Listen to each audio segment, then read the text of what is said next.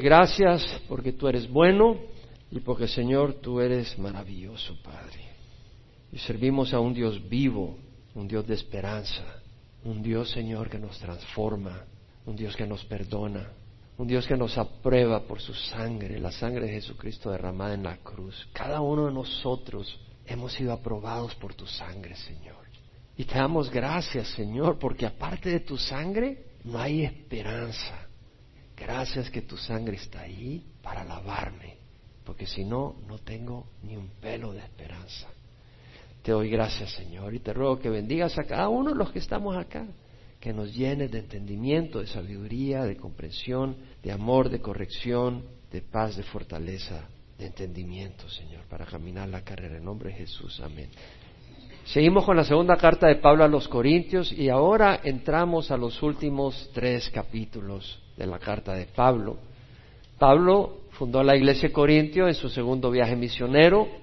En ese viaje misionero estuvo 18 meses en Corintio, ministrando, fundando la iglesia, sirviendo. En el tercer viaje misionero, Pablo llegó a Éfeso y desde Éfeso escribió Primera de Corintio, luego escribió otra carta. En la primera carta de los Corintios, Pablo escribe dando corrección en algunos asuntos, trayendo corrección respondiendo preguntas que tenían. Después de eso, Pablo va personalmente a Corintio, porque habían problemas, y va personalmente, después de haber escrito Primera de Corintios. En su tercer viaje misionero, ya vimos que su primer viaje fue cuando fue en su segundo viaje misionero a Corintio. Tercer viaje misionero. Después de escribir Primera de Corintios, da un pequeño viaje hacia Corintio, porque habían problemas. Una iglesia que tenía divisiones, había inmoralidad, habían conflictos y regresa a Éfeso. Siguen habiendo todo tipo de problemas, entonces escribe una carta fuerte, la manda por manos de Tito. Tiene que salir huyendo de Éfeso, porque casi lo matan por el tumulto de los plateros y se va corriendo. Y en el camino llega a Macedonia, en Macedonia encuentra a Tito, y desde ahí, de Macedonia, escribe Segunda de Corintios.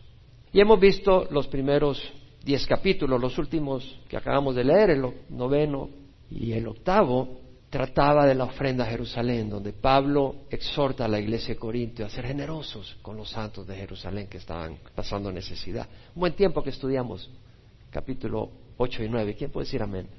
Fue una gran bendición. Personalmente he sido bendecido. No solo he sido retado, pero el Señor ha trabajado un poco más en mí en esa área y le doy gracias a Dios. Me siento gozoso, no me siento mal. Le doy gracias a Dios que siga trabajando. Ahora Pablo en capítulo 10 al 13 es una área difícil. Pablo escribe en estos tres capítulos para reprender fuertemente a los corintios y para defender su apostolado.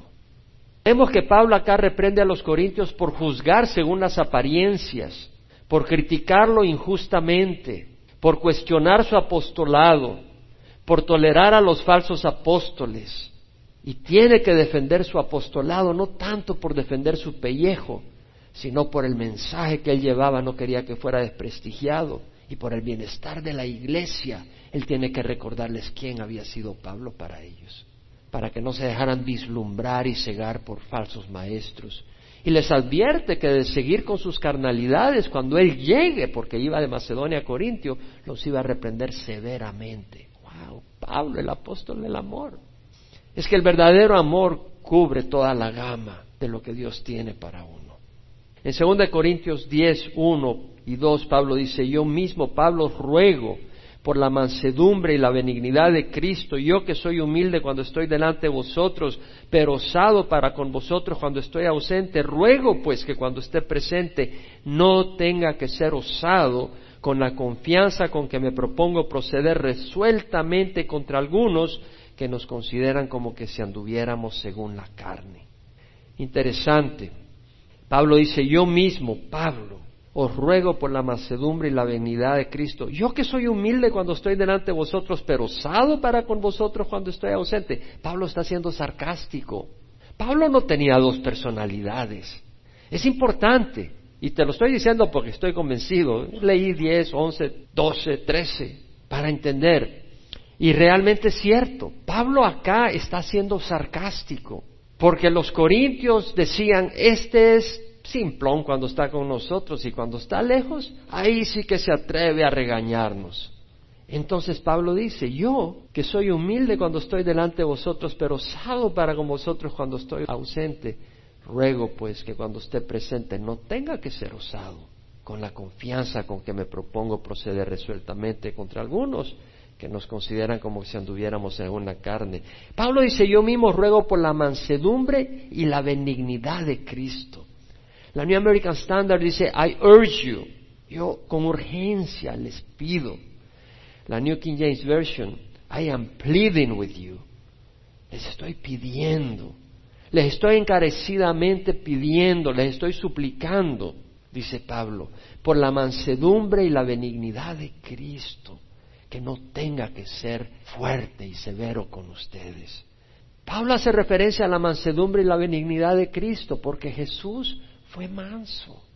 Él no aparecía ampantallando, él no gritaba en las calles, sino que con humildad, no trataba de apantallar, sino con sencillez, con suavidad trataba. No era altanero, rudo, arrogante se mostraba con suavidad, con apacibilidad, claro. Ante los falsos maestros parecía un león a veces contra ellos, porque defendía a sus ovejas. ¿Me explico? Pero era manso y sencillo. ¿Sabes qué? Pablo deseaba proceder con ellos con mansedumbre y benignidad, por eso les ruega que se arrepientan para que no tenga que proceder con firmeza. Pablo estaba dispuesto a proceder con firmeza. No era porque si estaba presente se acobardaba y si estaba ausente se envalentaba. No era así la cosa. Algunos corintios estaban juzgando las cosas y a Pablo según las apariencias. Estaban criticando y menospreciando a Pablo por su apariencia poco impresionante. Me imagino que no ha de haber sido muy alto. Me imagino que no ha haber tenido un rostro de estrella de cine, no haber tenido un perfil admirable, haber sido común. Su manera de hablar no era de gran oratoria, con palabras rebuscadas para hablar. Algunos cuestionaban el mismo apostolado de Pablo, lo estaban criticando, es que sus cartas además eran duras y severas. Y además habían falsos apóstoles introduciendo a otro Jesús en la iglesia de Corintio. Habían llegado después, cuando Pablo estaba ahí no hubieran llegado. Llegaron después y eran falsos apóstoles. ¿Ha oído hablar de apóstoles hoy en día? Habían llegado y llegan a esas iglesias que ya están establecidas y se meten. Y así llegaron estos falsos apóstoles y predicaban a otro Jesús, predicaban un evangelio diferente. Probablemente eran judaizantes que decían que te tenías que circuncidar, si no, no te eras salvo. Eran obreros fraudulentos que se gloriaban en su linaje judío. Somos descendientes de Abraham, somos hebreos, ustedes no lo son. Los hacían sentir de menos a las ovejas. Tenían apariencia, oratoria, físico impresionante, algunos de ellos, altos, musculosos, no sé. Se aprovechaban financieramente los creyentes. No quiere decir de que el siervo no es digno de su salario, pero ellos estaban ahí aprovechando y explotando económicamente a los creyentes. ¿Ha oído hablar de eso hoy en día? Y en su trato golpeaban figurativamente, en su trato y exigencias a los creyentes. ¿Ha oído hablar de eso? No voy a mencionar nombres, pero una vez alguien vino a esta congregación y traía a alguien. Le dije, ¿por qué no lo llevas a tu congregación? Es que todavía no está listo para recibir los latigazos de nuestra congregación. Una congregación que latiga, le da latigazos a las ovejas, no es una congregación sana. Pablo habla de los que golpeaban a los creyentes y que además desviaban a muchos de su devoción de Cristo y lo hacían despreciando a Pablo además y hacía que la gente despreciara a Pablo y su mensaje. Pablo les advierte contra ese comportamiento carnal, había carnalidad, había inmoralidad. Y Pablo dice, cuando yo llegue, si ustedes no se corrigen, yo los voy a reprender severamente.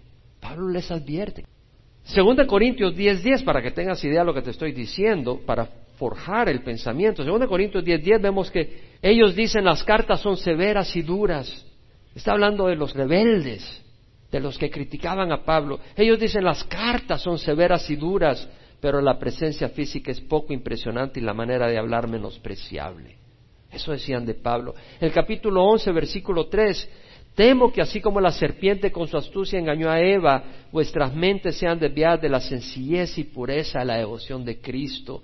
Porque si alguien viene y predica a otro Jesús, a quien no hemos predicado, o recibís un espíritu diferente que no habéis recibido, o aceptáis un evangelio distinto que no habéis aceptado, bien lo toleráis.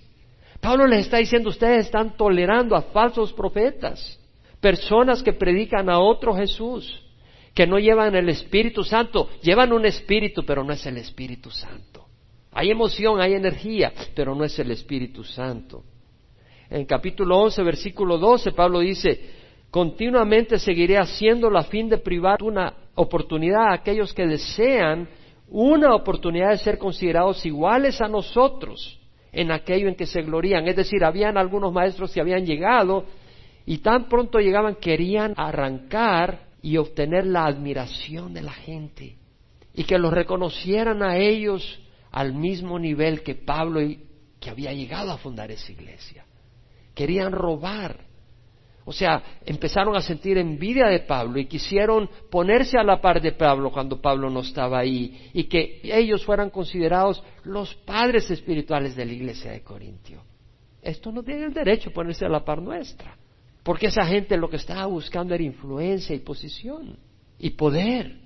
Pablo dice, los tales son falsos apóstoles, obreros fraudulentos que se disfrazan como apóstoles de Cristo. Y no es de extrañar, pues aún Satanás se disfraza como ángel de luz. Por tanto, no es de sorprender que sus servidores también se disfracen como servidores de justicia, cuyo fin será conforme a sus obras. Seria advertencia. Versículo 18. Muchos se glorían según la carne, yo también me gloriaré. Y Pablo se va a gloriar, pero no para gloriarse a sí mismo, sino para defender el ministerio y el apostolado que Dios le ha dado. Porque vosotros, siendo tan sabios con gusto, toleráis a los insensatos, dice Pablo. Pues toleráis si alguno os esclaviza, si alguno os devora. Usted va a algunas iglesias y le sacan hasta deudas Va usted a algunas iglesias donde le dice, si no lo tienes, endeudate, que el Señor te va a ayudar. Exactamente, si alguno os devora, si alguno se aprovecha de vosotros, eso es lo que yo no entiendo muchas veces. Como en algunas iglesias, y están llenas, y no lo digo por envidia, si la iglesia está sana, gloria a Dios, pero hay iglesias que están llenas donde se aprovechan de la gente. Si alguno se exalta a sí mismo, si alguno os golpea en el rostro, el caso de ese hermano que ocurrió acá, que vino. Y me dijo, no, puedo llevar a mi iglesia todavía, son muy tiernos, no están listos para recibir los azotes. Digo, ¿cómo puede estar una iglesia donde te azotan? En el capítulo 12, versículo 20, Pablo dice, temo que quizás cuando yo vaya halle que no sois lo que deseo y yo sea hallado por vosotros que no soy lo que deseáis, que quizá haya pleitos, celos, enojos, rivalidades, difamaciones, chismes, arrogancia, desórdenes. Temo que cuando os visite de nuevo mi Dios me humille delante de vosotros y yo tenga que llorar por muchos que han pecado anteriormente y no se han arrepentido de la impureza, la inmoralidad y la sensualidad que han practicado. Pablo estaba preocupado. Y sí, Pablo los exhorta. Está hablando fuerte acá. Pero veamos el corazón de Pablo, tenga que llorar. Pablo era un hombre fuerte, era un hombre que había aguantado latigazos, pedradas, naufragios, pero su corazón se quebrantaba, no por los latigazos, no por las pedradas, no por los naufragios, no por los desvelos, se quebrantaba por una oveja que estuviera en pecado, por una oveja que caminara en fornicación, que caminara en inmoralidad, quebraba el corazón de Pablo en el capítulo 13, versículo 2, Pablo dije, previamente, dije, cuando estuve presente la segunda vez, nos damos cuenta que Pablo ya había estado en la segunda vez. La primera vez fue cuando fundó la iglesia, en su segundo viaje misionero. La segunda vez fue cuando hizo su viaje después de 1 Corintios. Y aunque ahora estoy ausente, le digo de antemano a los que pecaron anteriormente y también a los demás que si voy otra vez no seré indulgente. Puesto que buscáis una prueba de que Cristo habla en mí, Estaban buscando una prueba de que Pablo era instrumento de Jesús. ¿Cómo es posible si Pablo había sido usado poderosamente para fundar la iglesia en Corinto? Y estaban demandando prueba. Muéstranos una prueba que Dios habla a través tuya, Pablo. Imagínate a qué nivel había llegado la iglesia de Corinto, llena de dones espirituales. El versículo 10. Por esta razón os escribo estas cosas estando ausente, a fin de que cuando esté presente no tenga que usar de severidad, según la autoridad que el Señor me dio para edificación y no para destrucción. ¡Wow! Pablo busca proceder con mansedumbre y suavidad y lo que pide a los corintios es que corrijan su situación para que cuando llegue él no tenga que ser severo. Yo que soy humilde, dice Pablo en el capítulo 10, seguimos con el texto. ¿Entendemos el contexto? Pablo está usando el capítulo 10, 11, 12 y 13 para reprender fuertemente. Estaban abrazando doctrinas falsas, estaban abrazando falsos apóstoles, estaban abrazando obreros fraudulentos, los estaban explotando, golpeando, aprovechándose de ellos. Y a ellos, oh, los estaban admirando y estaban despreciando a Pablo por su humildad, por su sencillez. Y estaban despreciando su predicación porque no era con gran oratoria, no era el estilo de Hollywood. En el capítulo 10 vemos que dice, yo mismo Pablo ruego por la mansedumbre y la benignidad de Cristo, yo que soy humilde cuando estoy delante de vosotros, pero osado para con vosotros cuando estoy ausente. La palabra que usa acá el texto es, la New American Standard dice meek, humble, timid, lowly cuando estoy cara a cara con ustedes, dice el New American Standard traducido al español. But bold toward you when absent. Pablo no tenía doble personalidad, pero aquí hace referencia a cómo los corintios lo consideraban a él y sus cartas. La palabra tímido, tímido, quiere decir que no se levanta mucho sobre el suelo de espíritu humilde. O sea, tú eres todo tranquilito, así.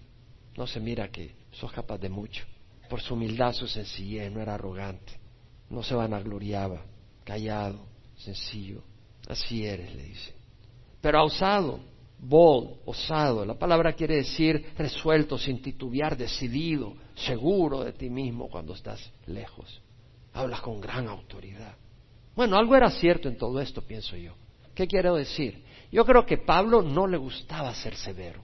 Yo creo que Pablo seguía los pasos de Jesucristo que no le gustaba ser severo, le gustaba entrar con mansedumbre, sencillez, dulzura, suavidad, amor, paciencia. Pero cuando era necesario estaba dispuesto a ser severo. Y ellos lo estaban mal interpretando, lo estaban juzgando mal. Pablo, a pesar de su conocimiento en la palabra de Dios, acuérdate que era fariseo de fariseos, estudiando bajo Gamaliel, su conocimiento del Antiguo Testamento, del hebreo, del griego, y la notoriedad y reputación que logró dentro del judaísmo antes de convertirse. Y luego después de su conversión, la notoriedad y la fama que logró dentro de la iglesia como el apóstol de los gentiles, aprobado por los apóstoles en Jerusalén, por Pedro, por Jacobo, el líder de la iglesia en Jerusalén. Pablo se conducía, a pesar de toda su trascendencia, se conducía con sencillez, lenguaje sencillo, en humildad, no buscando atención a sí mismo, no sintiéndose superior a los demás. El corazón de Pablo estaba bien con el Señor, no anunciando su grandeza. Pablo era grande, pero él no se consideraba grande. Pablo fue usado grandemente, pero él sabía que su grandeza era Dios a través de él. Entonces él no veía su grandeza, porque no era él, era Dios. Entonces él solo veía a Dios trabajando a través de él. Jamás le robó a Dios la gloria que le corresponde a él. No toquemos la gloria que le corresponde a Dios cuando nos usa. No toquemos la gloria del Señor. Él no se consideraba desde su punto de vista el gran Pablo, anunciando su grandeza y despreciando a los demás. Tengamos cuidado nosotros cuando en el trabajo, en la iglesia o en algún lugar estamos siendo, subiendo. Cuidado de considerarnos superior a los demás. Por supuesto que cuando en su ausencia tenía que corregir problemas, no se cohibía, no se refrenaba. Lo hacía con firmeza y severidad. Estaba dispuesto a hacerlo en persona siempre que fuese necesario.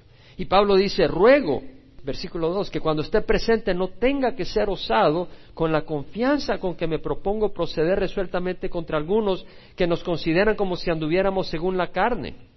La palabra ruego Acá Pablo usa una palabra que la New King James, la New International dicen, I beg you. O sea, te estoy suplicando. Yo no quiero ser severo con ustedes.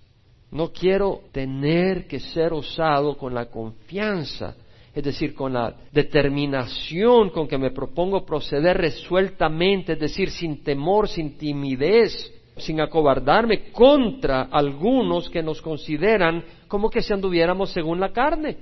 Es decir, algunos nos ven como que si lo único que existe es este cascarón. ¿Sí me explico?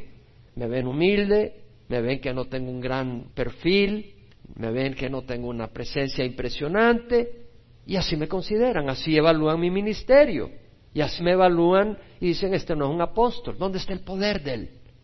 No va en su limusina, no va con saco y corbata, no tiene altura, no grita, no se le caen de espalda a la gente. Veían a Pablo su apariencia física poco impresionante, lo veían con mansedumbre, lo estaban despreciando. Entonces mira lo que dice Pablo.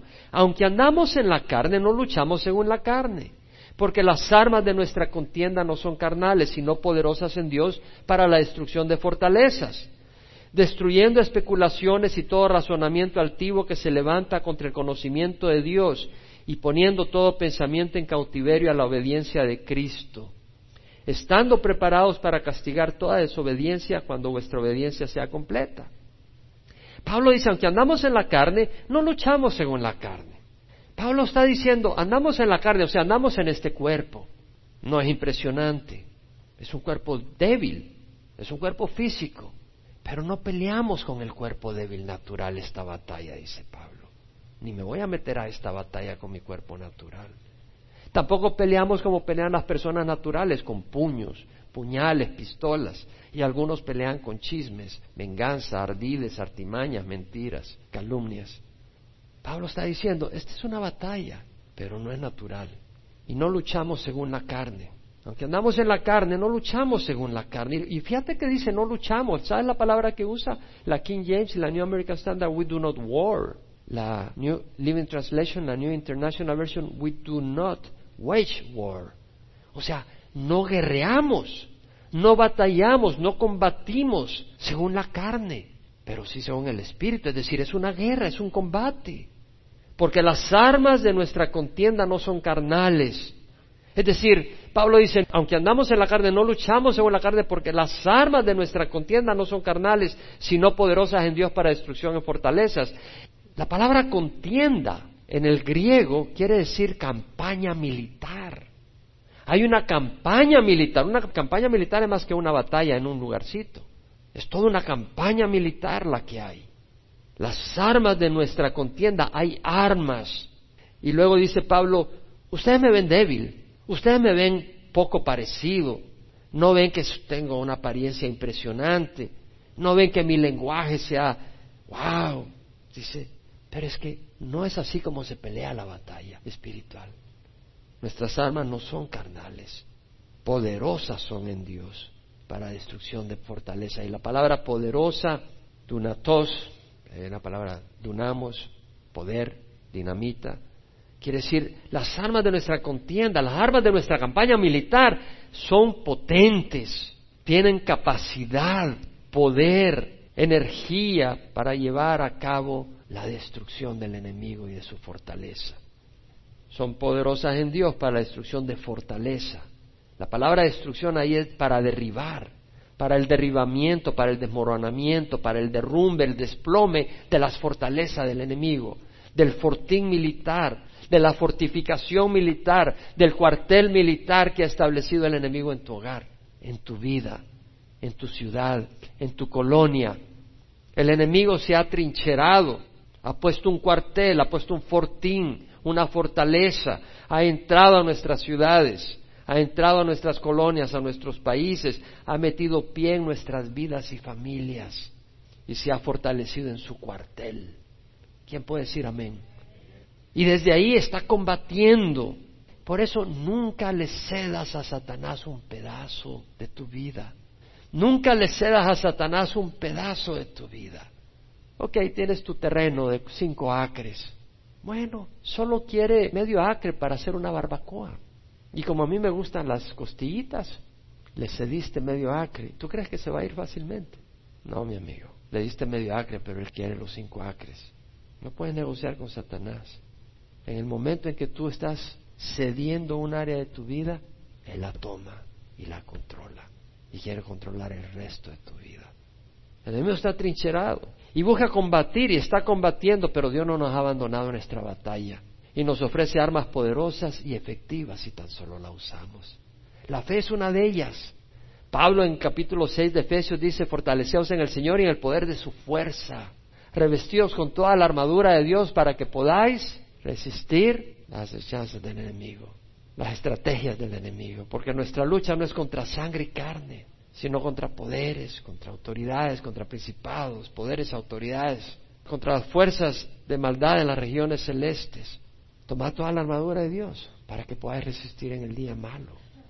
Alguien definía el día malo como el día donde la tentación, la oportunidad y tus deseos coinciden. Toma toda la armadura de Dios para que puedas resistir en el día malo y habiéndolo hecho todo, estar firmes. Estad pues firmes, ceñida vuestra cintura con el cinto de la verdad, con la coraza de la justicia, con el apresto del Evangelio de la paz, tomando el escudo de la fe con que podéis apagar los dados encendidos del enemigo poniéndote el yelmo de la salvación y la espada del Espíritu, que es la palabra de Dios. Dios nos ha dado su palabra, Dios nos ha dado fe, usémosla, pongámosla en uso. Dios nos ha dado la oración. En serio, necesitamos orar. Tenemos la oración. Entonces Pablo dice, las armas de nuestra contienda no son carnales, sino que dice, son poderosas en Dios para desmoronar, para la destrucción de fortalezas. Tenemos que seguir orando. ¿Cuántas veces pasó el pueblo de Israel y rodeó Jericó antes que cayeran las murallas? Siete veces. No fue en el mismo día, ¿verdad? Tenemos que perseverar hasta que caigan las murallas. Y mientras caen, si todavía no han caído, no te vayas al mundo, pues entonces no van a caer. Sigue confiando. Sigue confiando que en el tiempo del Señor van a caer las murallas. Sigue confiando. Sigue orando por ese hijo, por esa hija, porque tal vez el Señor tiene que permitir que le caiga una buena paliza para luego la fe de esa persona sea verdadera y no la fe de sus padres. Dios no quiere eso. Pablo decía, os ruego por la mansedumbre y la benignidad de Cristo, acepten la corrección, porque si no voy a tratar severamente. Y el Señor te dice, te ruego por la mansedumbre y la benignidad de Cristo, acepta corrección. No esperas que tenga que tratar severamente contigo. Y Pablo dice, destruyendo especulaciones y todo razonamiento altivo que se levanta contra el conocimiento de Dios y poniendo todo pensamiento en cautiverio a la obediencia de Cristo. Destruyendo especulaciones, es decir, destruyendo argumentos, razonamientos y todo altivez todo aquello que es elevado, estructuras elevadas que el hombre pone, paredes altas, barricadas, barreras, destruyendo especulaciones y todo razonamiento altivo que se levanta contra el conocimiento de Dios. Por ejemplo, evolución teísta. No, Dios no creó directamente, sino a través de evolución. Es un pensamiento altivo que se levanta contra Dios y su palabra. Tradiciones religiosas, no, ¿cómo vas a llegar a Jesús directamente? Él no te va a oír. Ve a través de su mamá, que él no le va a negar a su mamá lo que, le pida. ¿Que acaso Jesús no tiene compasión? Si él dijo, venid a mí los que están cansados y cargados, y yo os haré descansar, no dijo, vengan a mi mami. No lo digo por irrespeto, lo digo porque es verdad y lo digo con cariño. Piénsalo. El decir de que María tiene más compasión que Jesús es blasfemia, mi hermano. Entonces, todo pensamiento altivo, conceptos y doctrinas falsas. No, que si usas pantalón, ya Dios no te acepta, no puedes venir a la iglesia. ¿Dónde está en la Biblia eso así? Que para bautizarte tienes que pasar por un curso de seis meses. Pero si en Pentecostés ahí mismo, después de que Pedro predicó, bautizó miles de personas. Si el eunuco se bautizó, él mismo dijo, ¿qué impide? Si tienes fe, ya, el enemigo busca tenernos en oscuridad respecto a Dios y su obra redentora, para que no lo conozcamos, que tengamos un concepto equivocado de Dios, de su persona, de su amor, de su justicia. Satanás busca distorsionar nuestro concepto de Dios para privarnos de Dios y sus bondades y esclavizarnos y destruirnos. Jesús le dijo a los judíos que estaban ahí en pugna con él, ustedes son de vuestro padre el diablo y quieren hacer el deseo de vuestro Padre. Él fue un homicida desde el principio y no se ha mantenido en la verdad, porque no hay verdad en él. Cuando habla mentira, habla de su propia naturaleza, porque, o sea, cuando dice habla de su propia naturaleza, es que él habla fluyendo esa mentira de su propia naturaleza, porque él es mentiroso y padre de la mentira. Por eso dice Pablo, destruyendo especulaciones y todo razonamiento altivo que se levanta contra el conocimiento de Dios, porque ¿de dónde vienen esos razonamientos que van contra el conocimiento de Dios? Dios es verdad. Jesús dijo, yo soy el camino, la verdad y la vida. Todo aquello que va contra la verdad, que es mentira, engaño. Todo razonamiento que se opone a la palabra de Dios, a la revelación de Dios, es mentira, es engaño. Entonces Pablo está hablando de destruir esos razonamientos, de mostrar la falsedad de ellos. No participéis en las obras estériles de las tinieblas, sino más bien exponedlas, dice Pablo en el libro de Efesios. Destruyendo esos razonamientos. Oh, si Eva hubiera sabido esto, no estaríamos como estamos. Con que Dios ha dicho que no puedes comer de ningún fruto del huerto. ¿Qué está haciendo Satanás con esa pregunta? Ya desacreditando el carácter amoroso y noble de Dios. ¿Cómo vas a creer que Dios le va a decir no pueden comer de ningún árbol del huerto y de qué se van a alimentar? Se van a morir de hambre. O sea, está poniendo a Dios en una posición ridícula. Con que Dios ha dicho que no puedes comer de ningún árbol del fruto. Y lo dice con amabilidad probablemente. Con preocupación. ¡Ay, pobrecita! Con que Dios te está limitando de esos placeres. Con que Dios te está prohibiendo esas necesidades que tienes. Pues así trabaja Satanás y terminas en una relación sexual que después se vuelve más amarga que la hiel, porque le creíste la mentira a Satanás. Con que Dios ha dicho que no puedes comer de ningún árbol del Edén. No, podemos comer del árbol, de todos, pero el árbol del conocimiento del bien y del mal no podemos comer porque el día que comamos vamos a morir. No, ciertamente no moriréis, porque Dios sabe que el día que comas de ese árbol se abrirán vuestros ojos y seréis como Dios, conociendo el bien y el mal. ¿Qué está diciendo? Está distorsionando. Se opone al conocimiento de Dios. Dios es amor, Dios es bueno, Dios es recto. Dios no me priva de nada que me convenga. Esos son los pensamientos verdaderos. Pero en vez de someter ese pensamiento a la verdad, descartó la verdad y se sometió a la mentira. Y miran las consecuencias. Entonces Pablo nos dice que no, Dios es verdad, Jesús es verdad. Y en primera epístola de Juan leemos el testimonio es este, que Dios nos ha dado vida eterna y esta vida está en su Hijo. El que tiene al Hijo tiene la vida y el que no tiene al Hijo no tiene la vida. Que no tiene al Hijo de Dios no tiene la vida. Es decir, Jesús es vida y todo pensamiento que no armoniza con Jesús, que es, es muerte.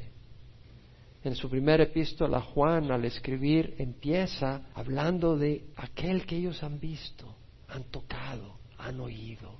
Y Él dice, los comparto para que ustedes puedan tener comunión con nosotros. Y en verdad nuestra comunión es con el Padre y con su Hijo Jesucristo. ¿Qué quiere decir?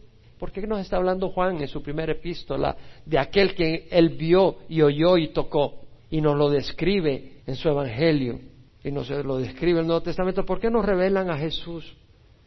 Porque es así como lo podemos conocer, no con una estampilla. Y al obedecerle lo vamos conociendo.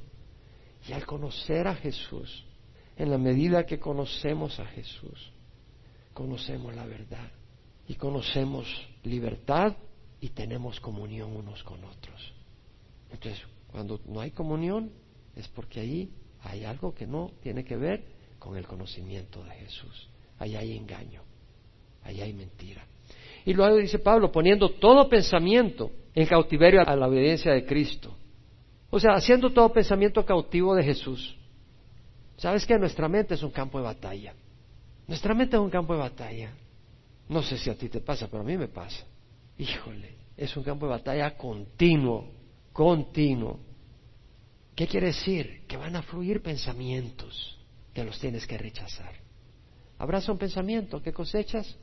Una acción. Los pensamientos se vuelven una acción. Estás mirando al fulanito o a la fulanita y los estás considerando. Ese pensamiento se va a convertir en fornicación, en adulterio. Siembra un pensamiento, abraza un pensamiento, se convierte en una acción. Siembra una acción, se convierte en un hábito.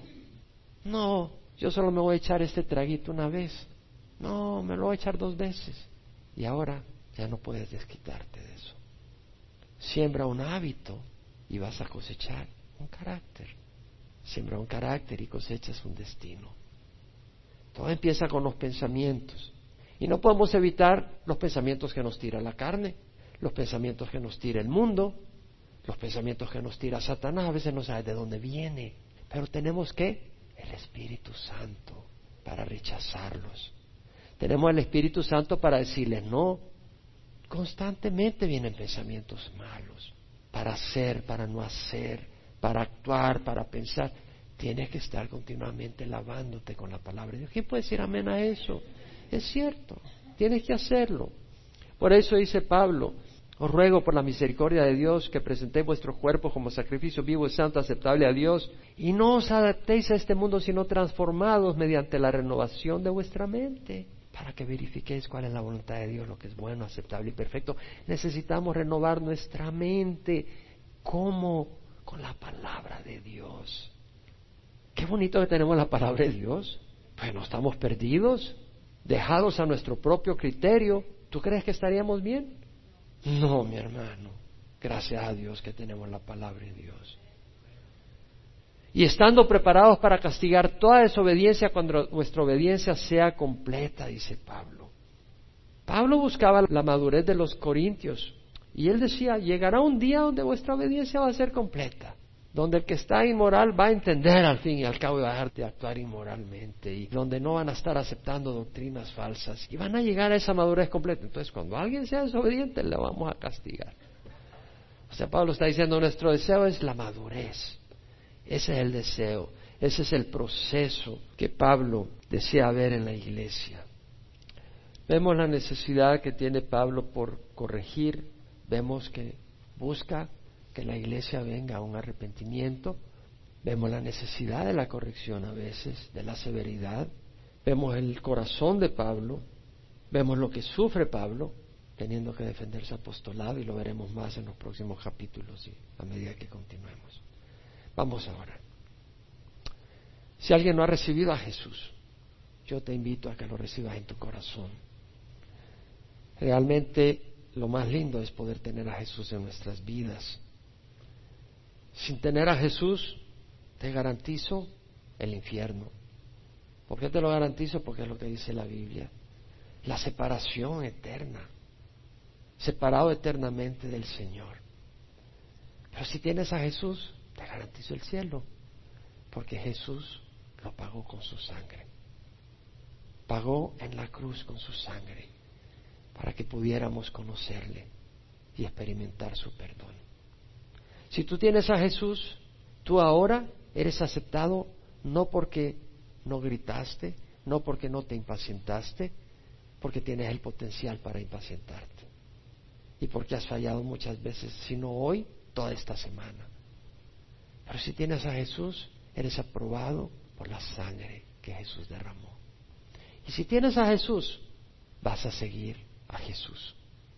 Porque dice la palabra del Señor, si alguno me sirve, que me siga.